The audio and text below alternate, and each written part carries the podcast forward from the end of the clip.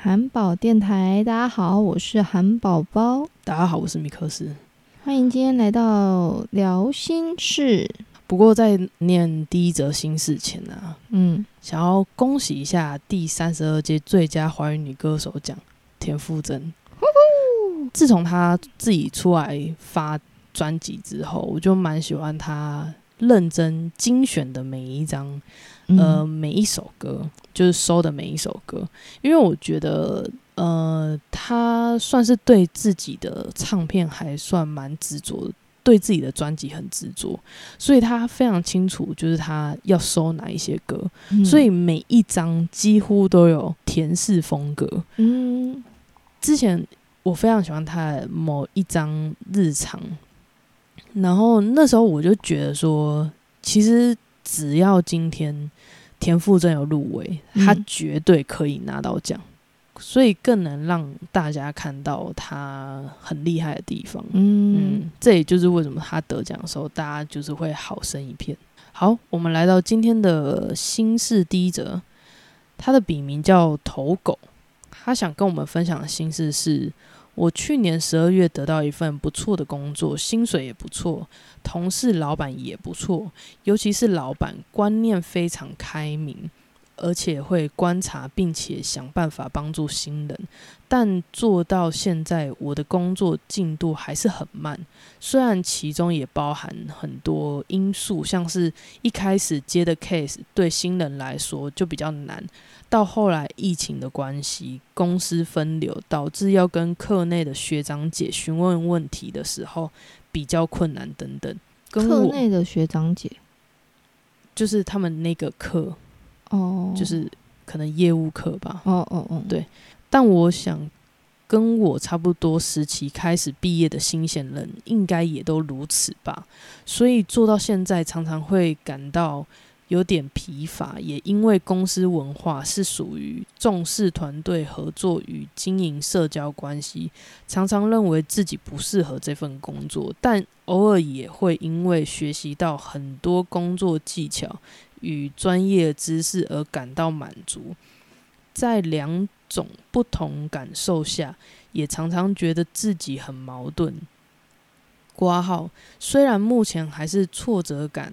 大于成就感，我为自己定下了一年的期限目标，这段时间内对工作内容有八成的掌握度，也希望得到同事的信任。但老实说，我也不确定，如果期限到达后，当没有达到自己的目标，未来可以去做什么，所以感到有点迷茫，跟有点紧张。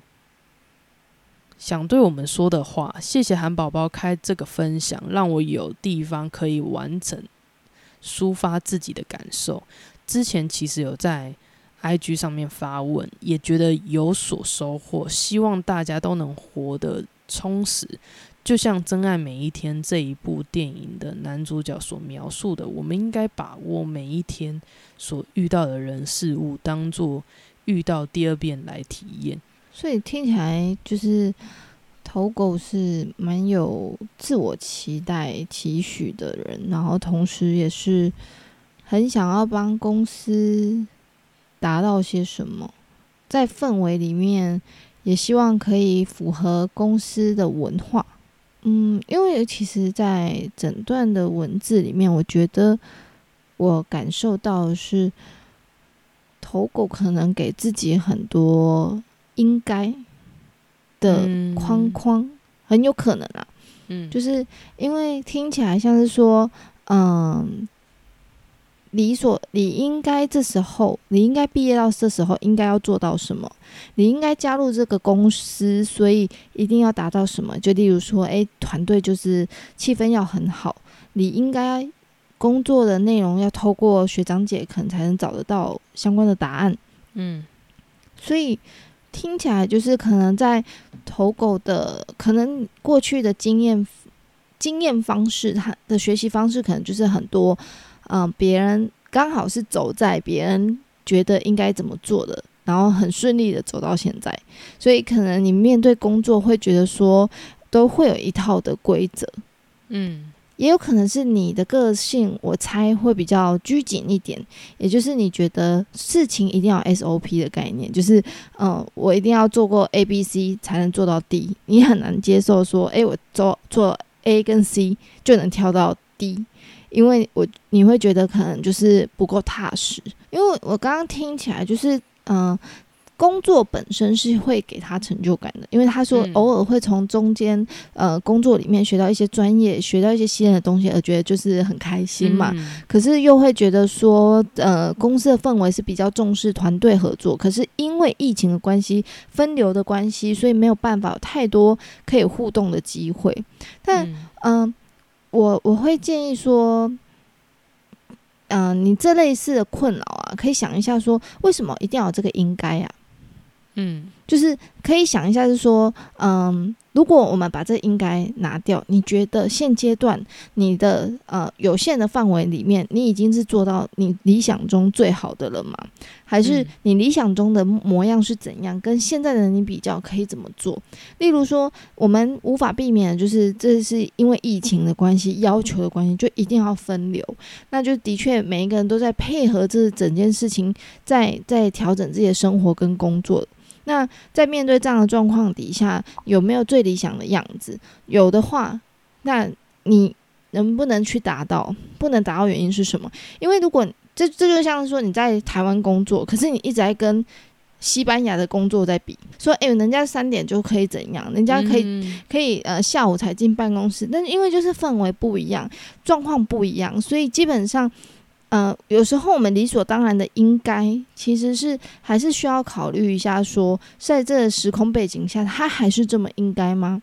你可以厘清一下，是说你不要管你之前或者是嗯本来的设定，而是说在你现在的这个时空背景下，你觉得最理想你可以做到什么样子？就是你不考虑你的意愿，但是是考虑整个综合底下、综合客观底下你。从一个第三者来看的话，你会你觉得最理想样子到底是怎样？你可以从你老老板、主管然后的角色去重新看这件事情的话，你觉得最理想模样会是怎样？那你为什么没有达到那个模样？中间是自己的嗯意愿问题，还是说有什么样的状况？那可不可以去避免它，或者是去解决它，达到你这个最理想的模样？如果可以的话，我觉得你你当你都答不出来说。你你已经达到最理想状态的话，那其实就只能跟你，你可以试着学着是肯定你自己，你已经做很好了，因为你你不可能说在警戒下，然后还要就是一直约 social 的这一块，这也很难嘛。这为什么是呃，你要想象是很多上课的，你学很多教室、很多补习班，都为了这件事情，只能学着去当线上课程，嗯，然后很多。呃，餐厅也要学会去跟以前可能都都仗着说来客就好了，我干嘛弄一堆电子商 电子配备什么之类的，我看不懂啊。那现在没办法，就是为了生活，所以他们也学着要去配合什么，就是有呃外送外带呀一些平台啊，嗯。所以，像这部分，我觉得，嗯，我自己的建议会是说，你可以看你现阶段客观来看，可以达到什么，做到什么。如果你已经做到，那也就是已经最好了。那如果你觉得内心还是空虚的话，就是真的是，就像你有我，因为你有提到说，你会希望把，嗯，自己未来期待的模样，你你其实是有列你自己的目标的。那你可以看是说，那这些目标，如果你在这段时间，你突然觉得。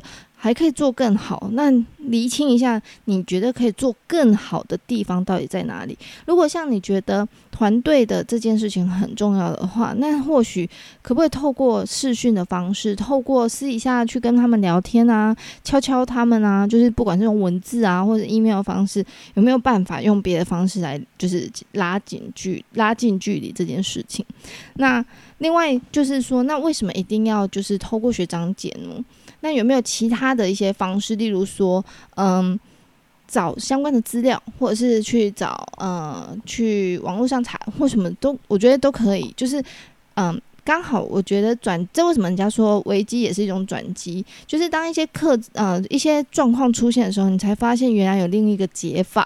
嗯，那所以，嗯，像这部分啊，以往我们之前我在。带那个 G I 辅导的时候啊，就有尝试让他说好，那我们因为刚刚是用客观分析完之后，如果你现阶段觉得还是没办法达成，我通常会再接着问说：那如果我们不考虑所有，你觉得最有创意的方式，嗯，达成你最想要做的事情，你会怎么做？这时候你可能创意的这件事情，你就真的要很创意哦，就是你你不能再过往说，可是怎样不没我们不考虑，可是你有没有想到任何就是有机会帮你突破这件事情，全部写下来，然后我们再你再来一一审视。嗯，虽然后面你可能就会开始出现可是，那你就可以至少你想出来之后，你会有时候在这过程中你会发现，哦，原来还可以这么做，当初都没有想到。因为我们很容易，尤其是听起来你已经开始有一点负面的状态，在否定自己的时候，这负面的循环循环。这个这个转轮只要一开始，因为我经历过，你这转轮只要一开始，你的越想会越悲观而已。嗯，所以你一定要想尽办法让自己脱跳脱出那个就是循环里面。所以你一定要强迫自己，或者是有没有跟别人聊的话，用别更创意的方式，先让你一定要写下来，而且你要强迫自己，可能至少写个二十个。嗯，然后这时候你就真的会逼迫自己一直想，一直想想其他的东西，然后你就有机会，即使没有一个非常，我觉得非常呃确切或者非常可行，但在这过程中，你可能有意会到一些东西，而且会觉得自己有一些活力出现的时候，你在想事情，我觉得我自己的经验是，你会比较有看到一些新的面相。这样会是好的。然后呢，嗯，就是因为有刚刚有提到第二点，就是如果我的目标没有达成怎么办？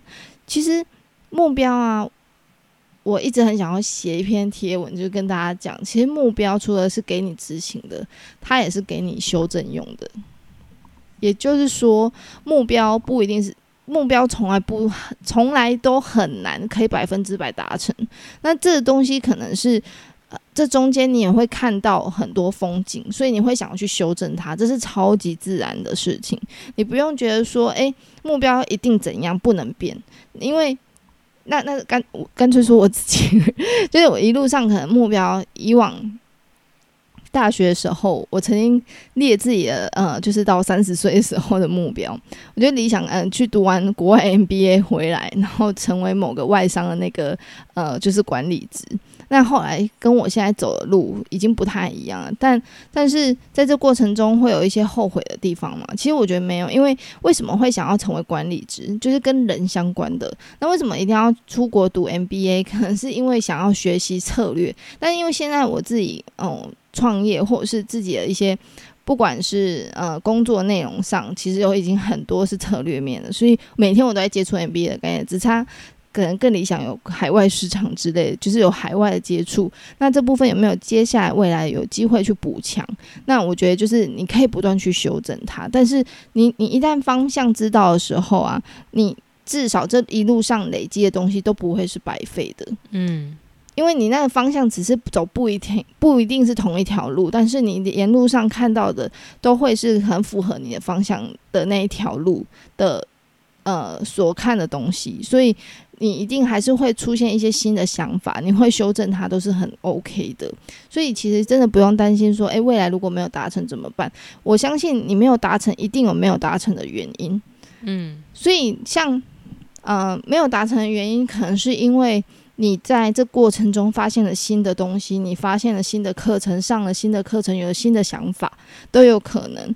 那所以，我我自己的嗯想法，或者是说你的方向定了，那就不用去管它到底后面有没有达成这件事情。但你一定要做到是有没有 action plan，也就是你有没有行动计划，怎么去达成它。那拉回来到现在，你觉得工作上，如果你有已经开始有这种焦虑的时候呢，我会建议就是。你把你所有的焦虑真的要写下来，有没有什么是你可做的？可做的就去做。如果你发现没有办，没有什么好可做的，然后你已经开始就是很长，你发现你可能一天除了工作，你可能八小时里面已经开始出现有四个小时都在胡思乱想这件事情的时候啊，除了说，我觉得我我不会说你。不要乱想，因为太太难了。当人可以控制自己的思考成这样的话，已经无所不为。那但是我会建议说，你的生活是不是少了一点目标？短期的目标。这个目标不一定是说，哎，我的职业要走到怎样，你可以自己的一些小目标，例如说上一些线上课程，我目标这一周要完成几堂课，我想要去学。呃，学做蜡烛好了，随便都是就是，或者是去运动，然后一周你要完成多少？其实，当你的事情啊有一些小的目标、小成就去达成的时候，你会发现，因为你在一直在想着如何去达成它，你就会把你的专注力放在那个上面，比较有执行的呃，实际上有建设性的东西上面，而不是就是会一直绕圈圈这样子。我觉得这可能是我个人经验，所以。嗯，大家可以参考用。当我自己发现我焦虑时间越来越多，我一定会先反思我最近是不是没有什么目标，嗯，或者是我最近的生活是不是呃出现什么状况，没有让自己，因因为每个人的 pattern 是不一样的，模式是不一样的。但我发现我只要没有新的东西让我去追求，让我去学，那我就很容易开始自己来绕圈圈。我的方式就是。尽量排满，嗯，但是我又不能太累，就是身体面跟我心灵层面，那脑呃就是脑袋面想的跟身体负荷量，所以我我也开始学会就是去 balance 它，嗯，所以就是这为什么说，其实我在生活里面会让自己不管。怎样就是会让自己去上一些课，就觉得自己是有所成长，就比较能够接纳自己。嗯，但即使这个东西不一定是跟我职业有关系，但就有趣。嗯，对啊，所以每个人可以观察你在你的什么时候比较呃哪一个周或哪一个月，然后你发现自己的焦虑的状况有改善。然后是什么样的原因？有没有什么是自己可控制的？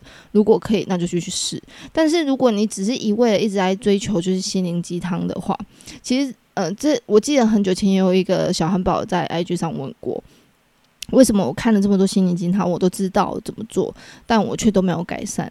很有可能是因为你知道怎么做，但你没有去做。因为你可能听起来哦好废哦，我知道啊，我知道可以这样做啊，哦这我知道啊，但你没有做。像是我觉得像我自己在上张老师的课程，那个叙事治疗啦，它有一个东西，其实一个一个方式叫做生命书写，也就是说给自己十五分钟，一张 A 四的纸，能够写多少就写多少，写你所有，你写你近期的焦虑，跟自己对话，然后最后就是回到一句话，叫做这件事情我真正想要说的是什么。帮自己一个总结，嗯，然后一开始我就想说，嗯，那时候我也会觉得说，哦，就不是只是写日记的概念吗？可以获得什么新的想法？如果我自己在家上线上课程，我可能就不会去写。但因为那是那个呃老实体课，然后就真的是十五分钟，你总不可能就是装傻，而且等一下一定是要在互相跟呃组内的人分享，所以就真的哦好吧，那我就写。然后我就意外的发现说，在你写的时候啊，你真的会开始找到一些答案，然后想，哎，对，就是你会开始真的去思考这件事情，然后你开始在。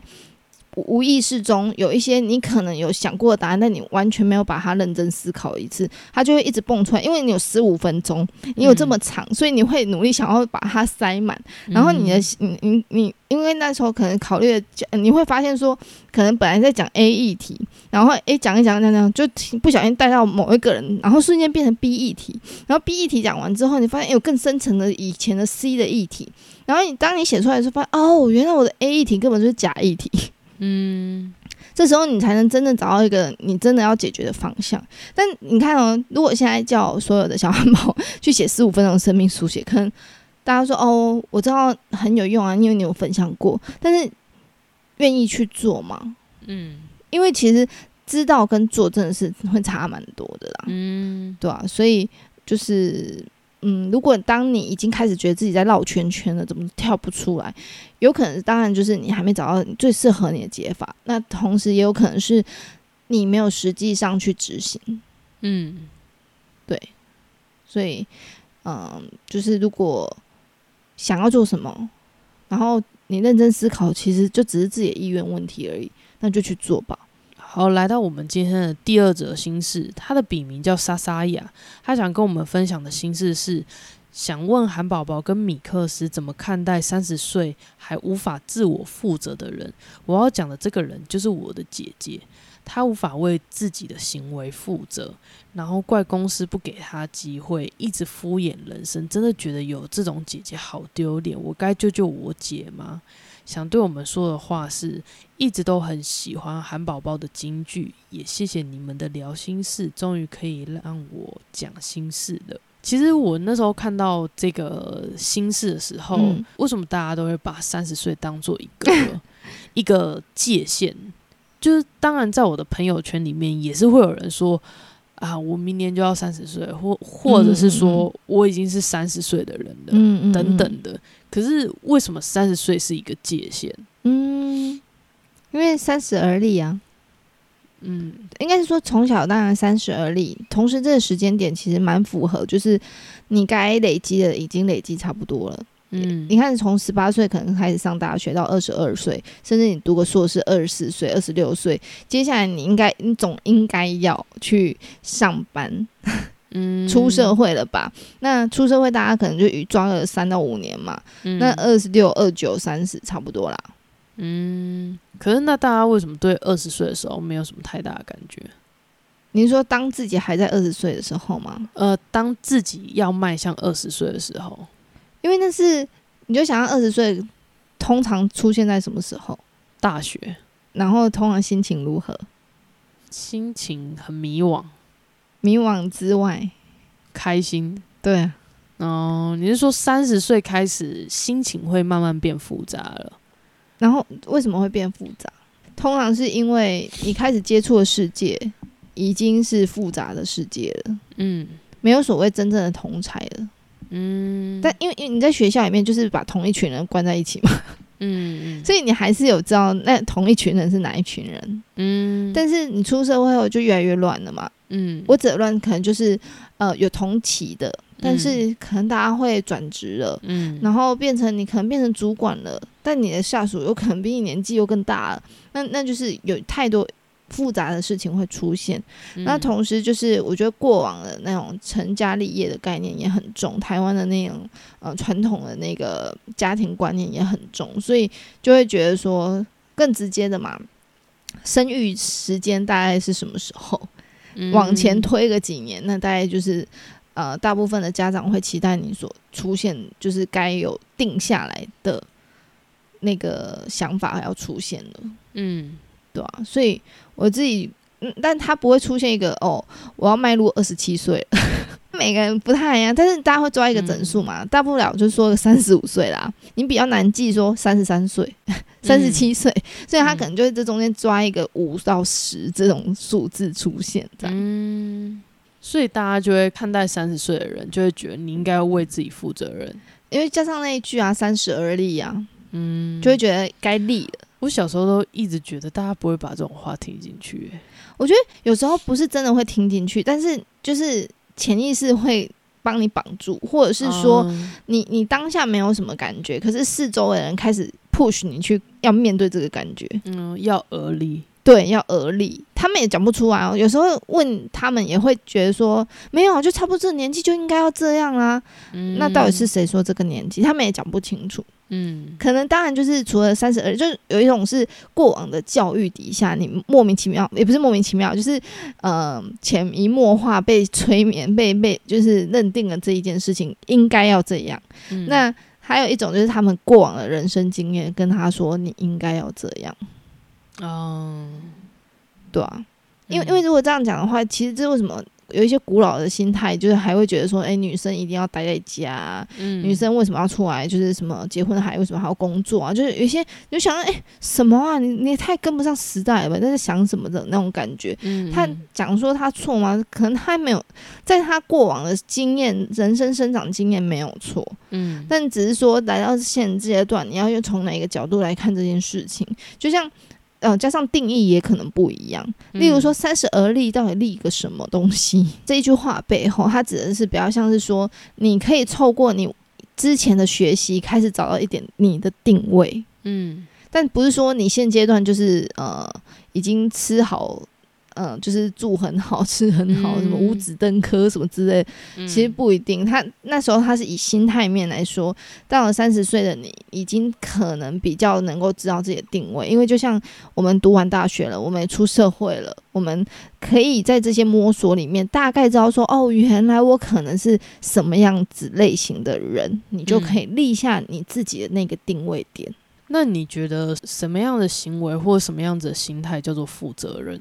对，其实我也是要，我刚刚听到这个心心事的时候，我我的想法是，也会想问莎莎亚，就是说，那你觉得负责任的人应该是长什么模样？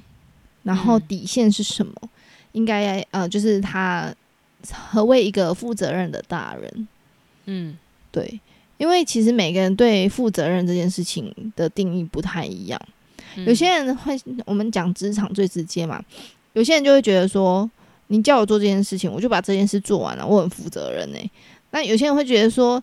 你就是身为这一员，这只是一个头，给你知道说，哎，你应该要做这件事情，但延伸的效应你也要管吧，这才是完整的负责任的表现。嗯，所以每个人对负责任的定义可能不太一样。那，嗯，我我会觉得说，你可以先想想说，呃，为什么是何谓负责任？嗯，有些人会觉得说，你要完全经济独立。这样才叫做负责任。有些人会觉得说，就是我只要做好我自己做的事情，那就是一种责任的表现。嗯，所以会会呃，像莎莎雅会会期待他，嗯，会期待莎莎雅可能可以想一下，你觉得负责任是是怎么样一个表现？然后我相信莎莎雅是一个很自律的人。从文字上，我觉得你应该从小爸妈对你的期待也很高，然后会很认真呼应别人对自己的期待。嗯，你会觉得说别人对自己的期待，我要做的很好；别人对我有恩，我要做的很好。爸妈这样教我们，我应该要好好孝顺，我应该要做的很好。所以，相信你在身在你的身上，应该也是有不不少的责任，或者是就是呃，对自我的期许也是很高的一个人。所以你才会期待每个人应该也要这样，嗯，然后尤其是面对很近的兄弟姐妹，你也会有所这样的期待，嗯，这为什么我觉得莎莎亚是一个很自律，然后同时也是一个很有责任心的的人，嗯，这为什么？同时你应该也是心里面很爱你姐姐的一个人，嗯，因为通常这为什么说爱的反面不是恨，而是漠不关心，因为就不关我事，我干嘛管他，嗯。对，所以我相信可能是在过往的经验里面，其实你跟你姐姐应该是蛮 close 的，嗯，就可能很小的时候你们还会玩在一起，但久而久之，就是不管是教育的方向不一样，或者是接触的人不一样，开始有一种呃越走越远的感觉。你可以去试着他，因为通常所谓不负责任的人，内心的确是一个很冲突的人，大部分。除了有一些心理上的疾病的话，我们就不在这部分讨论。比较不愿意负责任的人，他心里的矛盾主要是因为他想要逃避一些事情，或者是说他是另类的在反抗。当他可以选择不负责任的时候，他觉得这是一个我要反抗我爸妈，我要做给他们看，我是有自主权的，我就是不要。就有点像为了叛逆而叛逆。其实为什么何谓叛？为了叛逆而叛逆，是因为他其实叛逆只是一个手段，他不是真的要去叛逆某一件事情、反抗一件事情，而是他知道说，我要让我爸妈知道我是可以做决定的。你叫我怎样，我偏不做，因为这是我的决定。你过往都叫我要干嘛干嘛之类的，我就是不要。因为他已经要求我做好多事情，我觉得我好累。嗯，有时候是他的主因可能是有更多的想要反抗的事情，或者是他觉得呃，透过逃避的时候，他内心有一些不想要去面对的。例如说，其实他可能也很恐惧，他其实内心对自己很没有自信，他觉得他心里可能也有一个坎。例如说，我觉得。我从小就被我爸妈说很笨，所以我做什么都不会成功。那这样我干嘛要丢我自己的脸？当我什么事情都还没行动、还没开始的时候，我可以说，只要我愿意做，一定可以做很好。嗯，但他就打死不做，因为当其实默默默自己心里内心已经依稀知道自己在害怕，做了如果没有我说的那么好怎么办？嗯，所以那样都不要做，就有永远都有一个想象空间。嗯，我其实是可以做很好的，只是我不想做。嗯。或者是说，就可以有机会安慰自己，我是因为我是很要求完美，所以我不做。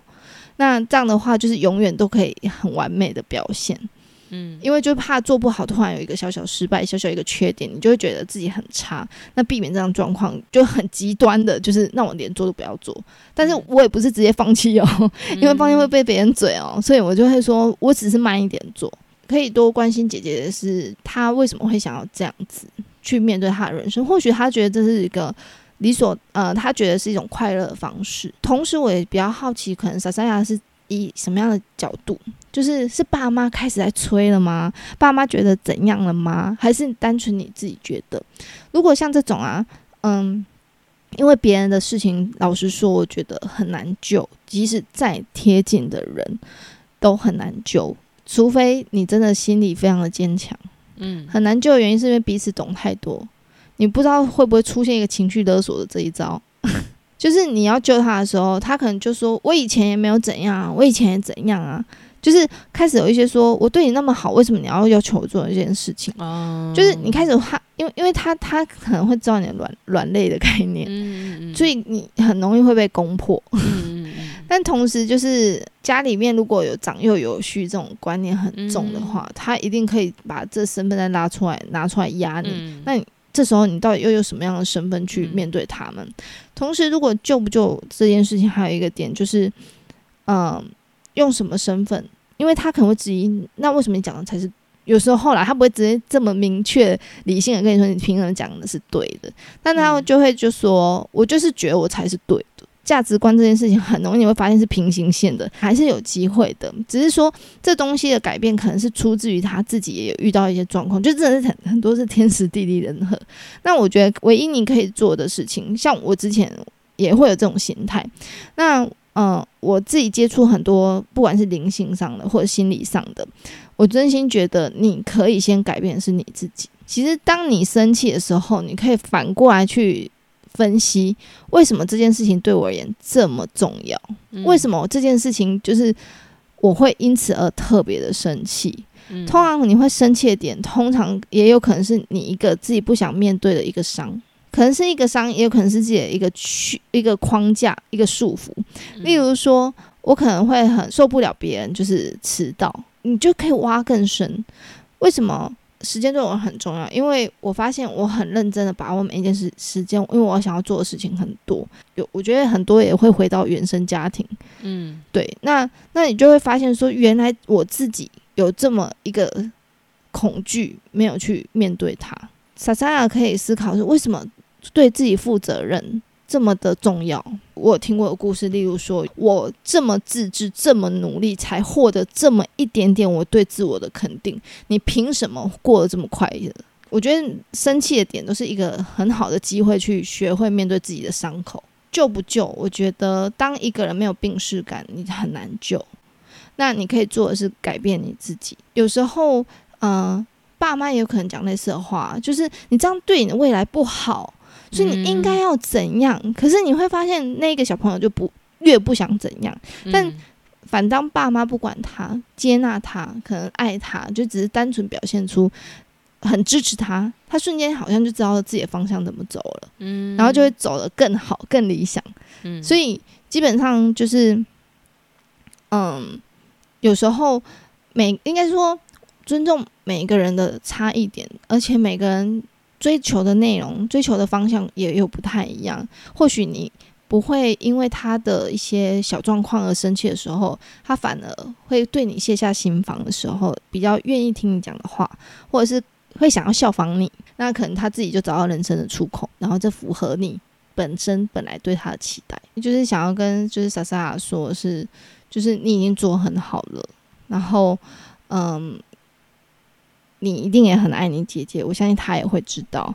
那就是我们可以更关注在自己的身上，觉得这样姐姐很好，有机会更亲近也很好。但因为很多事情能把握的还是在自己身上的时候，你可以先做好你自己。嗯，相信姐姐可以感受得到的。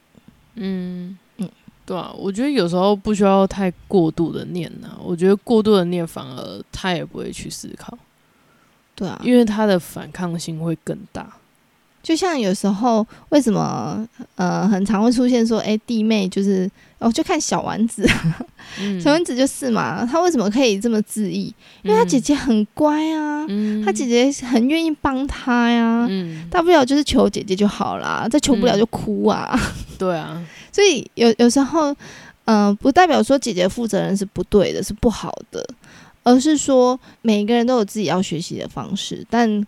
每个人也有自己的特质，那他面对的可能是如何意会到自己的何谓负责任。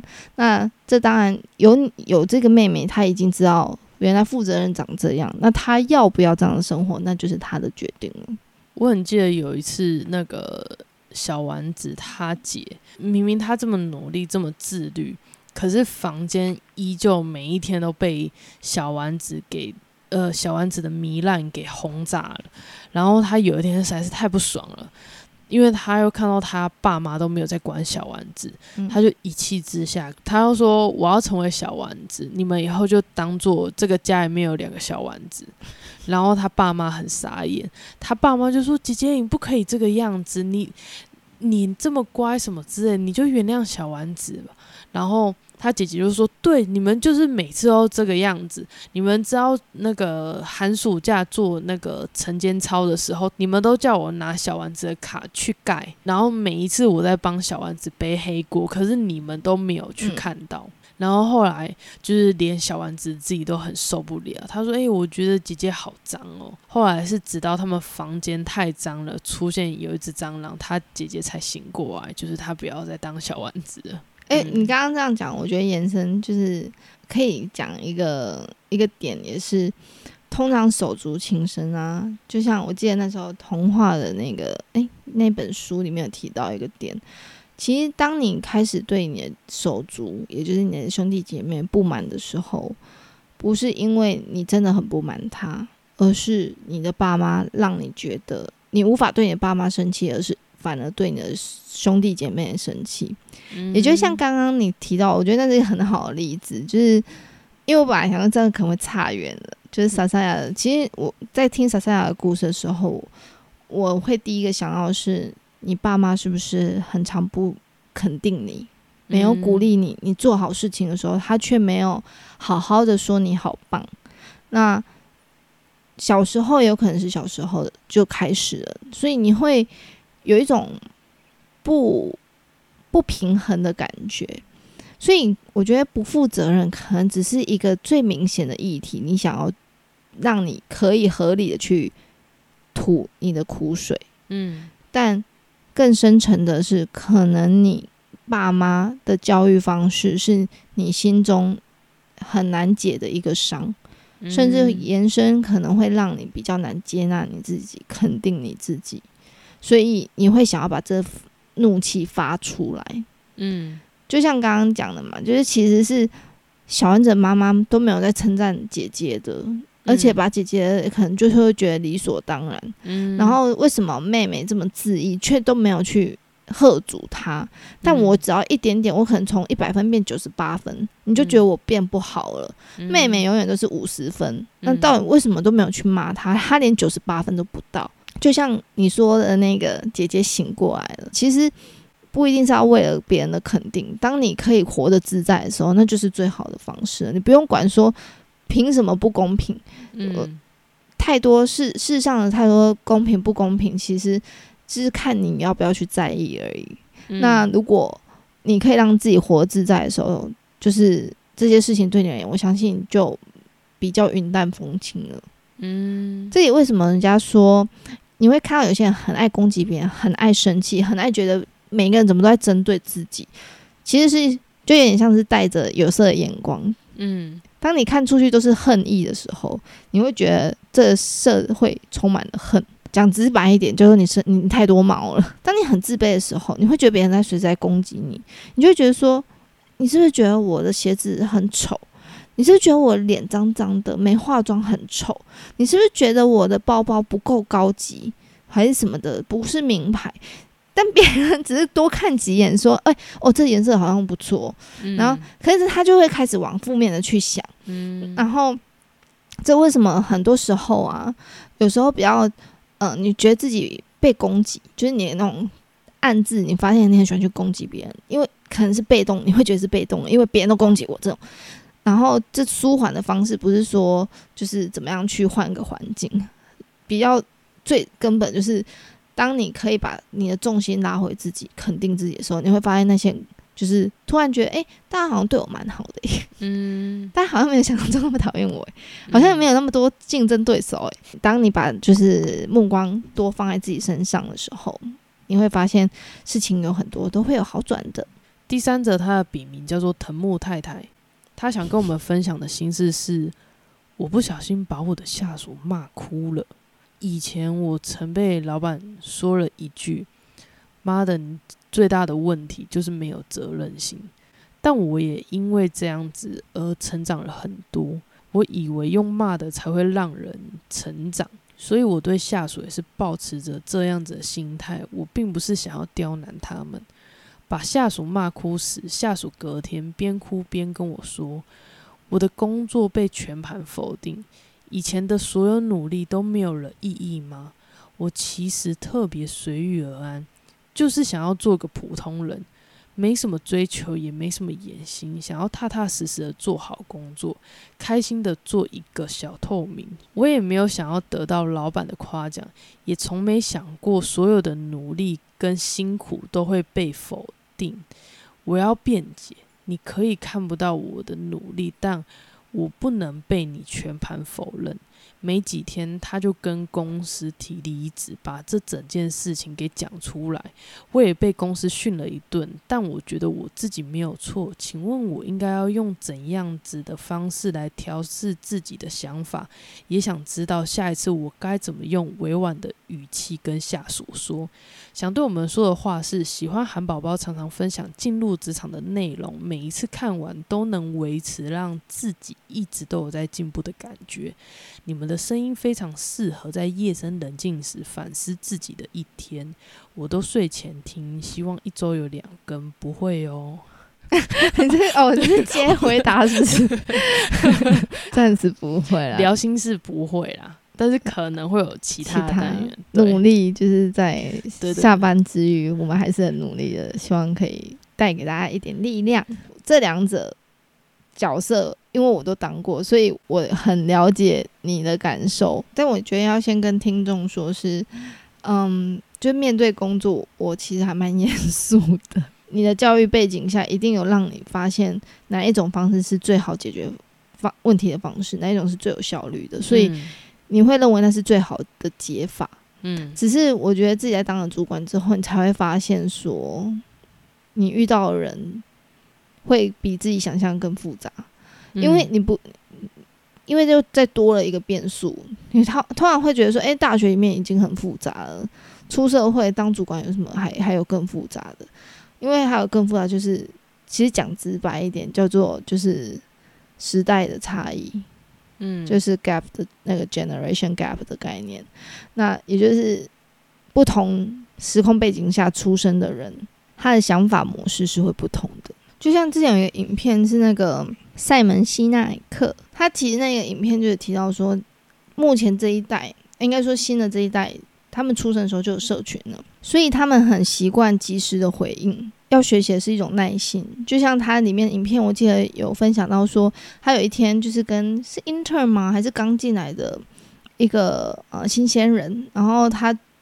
他就说，他觉得这份工作没有给他成就感，他没办法改变公司什么，所以他想要离职。嗯，然后他就问他说：“那你进来多久？”他就说：“两个礼拜，好像是这个数字，我不太确定。”他当下也会很傻眼，就会想说：“怎么会期待就是你可以改变整个公司？更何况你只进来两个礼拜而已。”他们的生活背景下让他习惯做这件事情，也就是说，每一件事情看来。Line 出去之后，马上就知道有没有回应。你已读了没？马上都可以知道。以前发简讯还不知道已读了没嘞，呃，现在他们可能连简讯都不知道。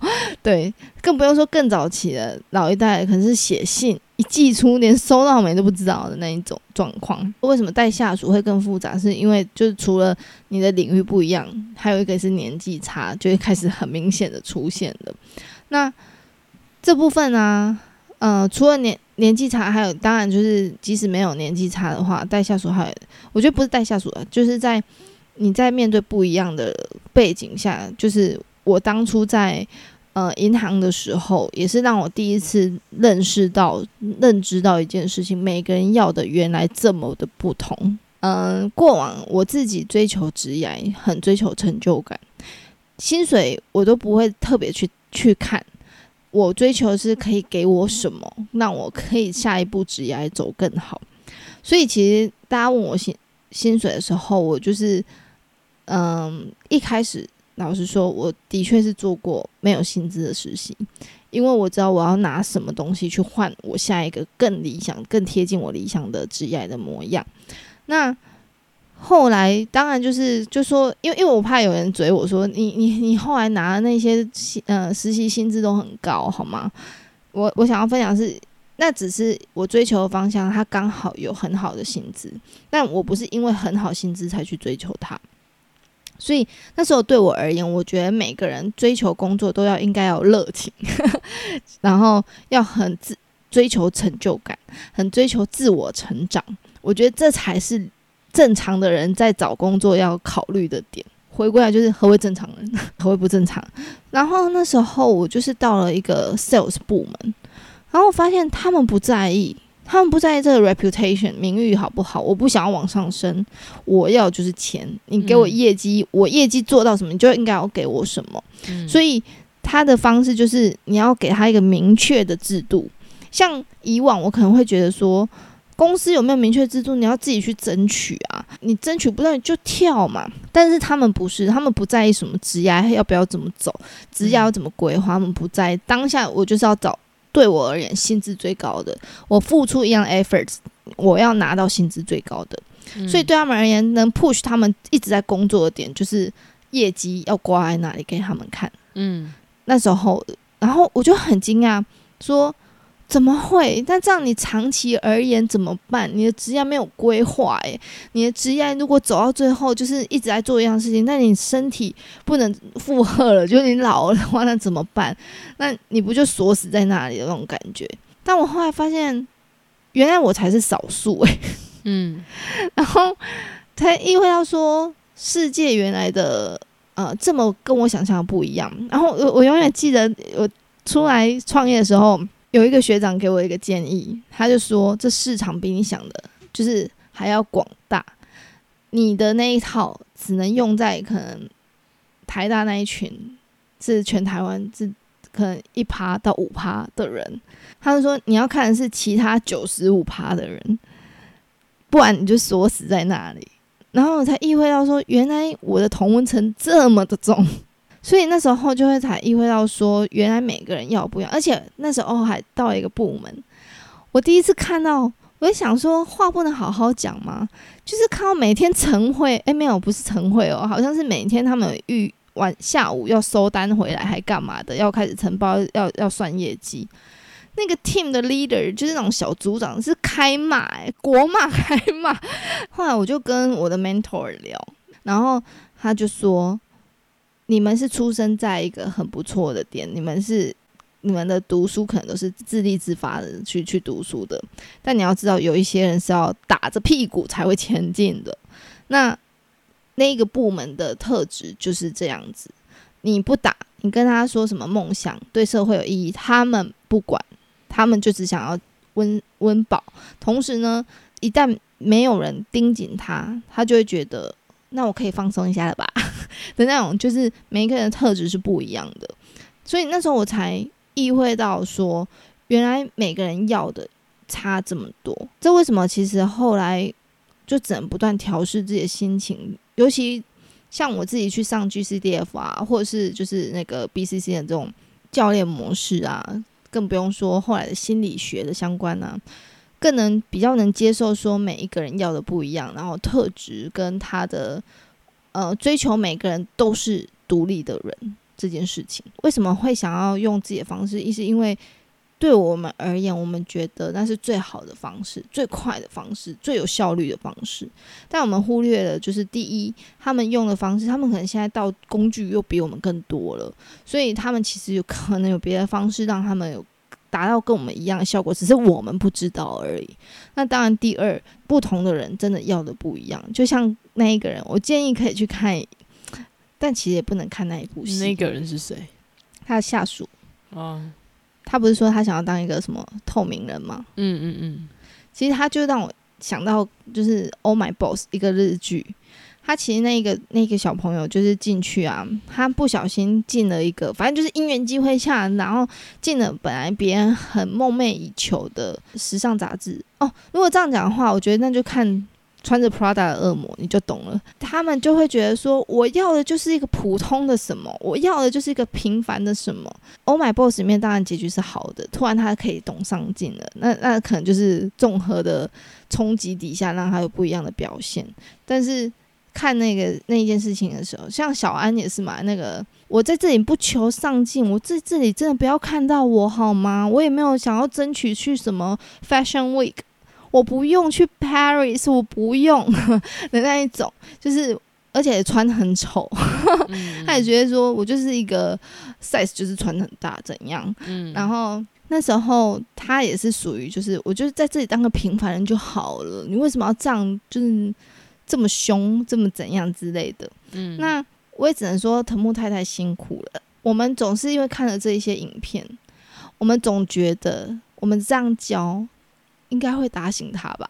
我只能说我很幸运，跟你遇到类似的状况，但我带的人的确有被我打醒。然后我很感谢他，他是以感谢的态度看我。嗯，但其实，在你讲完就是分享这些心事的时候，我很理解，就是这真的是一念之差，一个人的一念之差。也就是说，一一一个一件事情，一个行动，对别人到底是善意还是坏意，真的是一念之差。嗯。过往的经验让我让我自己的修正方式是，你要好好观察对方，他的特质跟你预料的。一不一样，宽松时代又怎样？里面的那个下属，他当下还跟你说：“谢谢你，这是我最棒的教教育要教育的机会。”什么？结果他隔没几天就说他要离职，而且也也是就是去提那个，然后还还去告他说：“我要告你，因为你怎么精神伤害什么之类的。”嗯，对，所以我觉得恃才而教，这为什么？我觉得在职场上，如果学会教练这件事情很好。很好应用，就是你要顺着他，他能够接受的，那才是对他人叫做有用的。他只要不能接受的，那就是都是有害的。那同时，我觉得还有一个比较现实的啊，比较客观一点，就是这个工作到底期待他做什么，他有没有做好？不用期待他做超好，但是他只要做到基本的，基本上我觉得六十分够了。那接下来就是看你要再教他多少。我觉得，虽然我个人不是那么的准，但是我自己感觉，在我这个年代以下的新鲜人，或者是以下的年轻人，我觉得他们其实都不喜欢你骂他的态度。就是你可以就事论事，因为其实我刚刚看到，就是那一句话，你没有责任心，这个东西，他以前被他老板这样骂，但是我就。这么推断，他也把这句话给他的下属的话，就是他们通常会觉得自己的态度没有问题。那你最好就是就事论事，就如果他 A 东西没有做好，那你就跟他讲要怎么做。你不要跟他扯一堆什么，你的态度不对，你没有责任心，你没有心，呃，你是不是没有心想要公司？你还把自己当做员工吗？之类的？因为我觉得这种太情绪化的，因为其实像那个宽松时代又怎样？那个人他被骂也是因为他的他上面一层的主管。用很情绪化的方式，所以他觉得这样的方式是最好的，对，可以成长的。对，他说：“你就给我跪下来，磕头道歉。”嗯，对，因为这种东西对于呃刚出社会或者是出社会没多久的人，他会觉得我连我爸妈我都没磕头了，为什么我要磕头跟客户道歉？这这倒提醒，就是嗯，我后来。比较能够修正，再加上哦，我会先说，我之前的确我觉得还蛮容易做到这件事情，是因为过往我成为员工的时候，我都是在外商，我觉得会有一种得理不饶人的感觉啦。讲直接一点，因为就是看谁讲的对嘛，讲的对的时候，那我们就在论逻辑嘛的那种感觉，然后就会觉得说我讲的对，就就可以大声的那种感觉。那所以我就会把这习惯不小心就自然而然的带进来。所以后来其实我是在在经营 IG 的过程中，就是我意会到一件事情，因为跟大家分享之前的一些。嗯，工作故事的时候，我才发现说，哎，我们很容易不小心会成为当初我们最讨厌的人的模样。我们过了三到五年往回看，会感谢那一个人的这些教育。但是，如果我们回到当下自己的那个模样，你还会喜欢那一个人吗？其实当下一定会挫折到不行，就是。然后难过到不行，所以其实我觉得后来我才惊觉到，说很多时候把自己放到那个角色再重新思考，其实你会发现很多时候你是不能接受的。那综合起来，为为什么会有这么大的反应的？就像刚刚米克斯，你就觉得讲一个很好的点，就是人很容易因为经验累积，很喜欢教别人，嗯，这是最可怕的。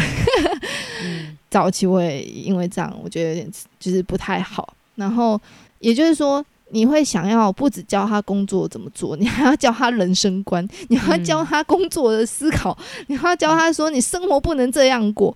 就是其实不用，他们每个人就是尊重彼此的人生想要怎么过，那你就专注说这份工作他至少怎样才叫做六十分，才叫做及格，明确跟他讲，他有做到那就很好了。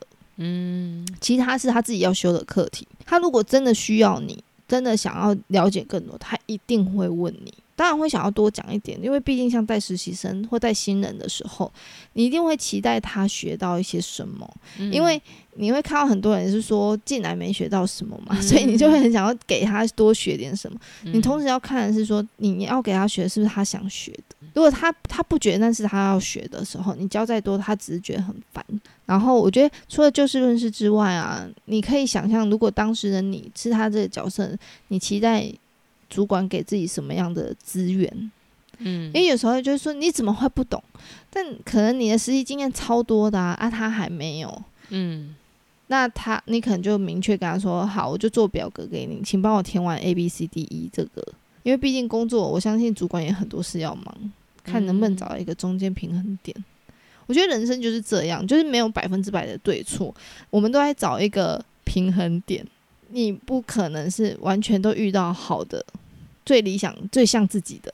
嗯，即使最像自己，你也会很可能会讨厌他。那我们今天就分享到这边。如果你在 Apple Podcast 听到我们的话，欢迎给我们五颗星，或者是留言给我们一点鼓励。那有其他想要讨论，也欢迎来到韩宝宝的 Instagram。那我们下次见，拜拜，拜拜。